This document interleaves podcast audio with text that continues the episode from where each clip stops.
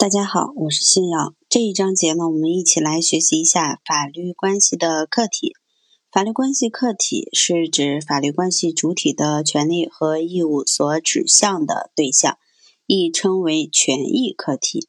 法律关系的形成和实现，一般都以确认、获取、保护或分配、转移一定的利益为目的，而这种利益的载体，就是通常所说的法律关系的客体。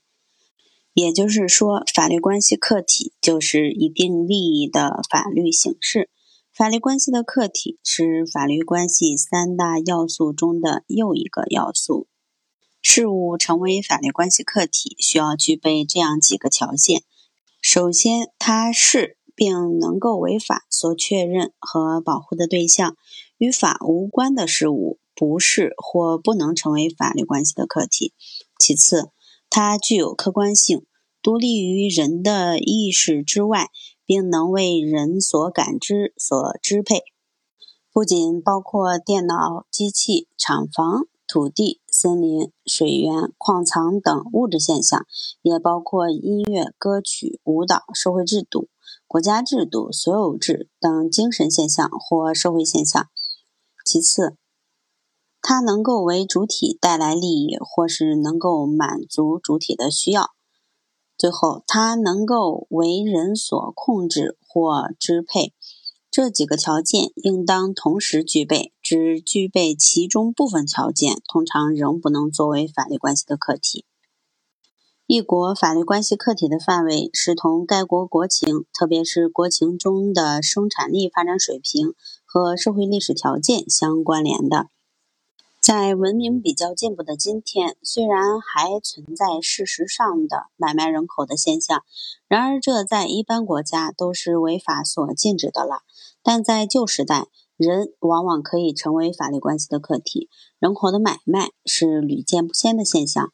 在科学比较发达的今天，能够成为法律关系客体的事物层出不穷，甚至像试管婴儿、人体上的器官等。也成为财富的组成部分，而作为法律关系的客体存在。但在科技不发达的旧时代，则不存在这种情况。在有的社会，几乎一切都披上商品的外衣，可以成为法律关系的客体。但在我们的社会，则不是这种情况。所以，法律关系客体的范围，实际上是检验一个国家、一个社会的文明发达程度。科学发展状况和政治进步情形的直接标志。法律关系的种类是多样化的，相应的法律关系客体的种类也是多种多样的。在这些法律关系客体中，国内法理学著述通常注意更多的是以下三类法律关系的客体。第一个就是物，作为法律关系客体的物，是指违反所确认和保护的。独立于主体意志之外的客观实体物，如果要成为法律关系客体，需要具备以下四个方面：一是违法所认可的；二是能够为人类所认识和控制的；三能够为主体带来利益，或是能够满足主体需要；四是具有独立性的。作为法律关系客体的物，不同于。或不完全是哲学意义上的物。哲学意义上的物或自然物，是指独立于主体意志之外而存在的客观实体。第二个是精神财富，又称为非物质财富、无体财产、无体物。作为法律关系客体的精神财富，是指违法所确认和保护的人们从事智力活动或脑力劳动所取得的成果。在现代社会，其范围颇为广泛，诸如著作权、发现权、发明权、专利权、商标权等各种知识产权，都属于可以作为法律关系客体的精神财富之列。第三个，行为作为法律关系客体的行为，是指法律关系主体具有法律意义的作为和不作为。作为即人们通常所说的积极行为，它是主体积极主动实施的行为。例如，父母根据法律要求而抚养教育子女，这是法律上的合法作为。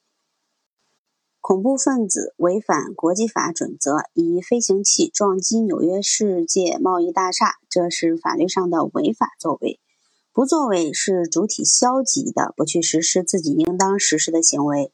例如，父母应当教育子女，而不抚养教育子女；子女应当赡养扶助父母，而不赡养扶助父母，就是法律上的不作为。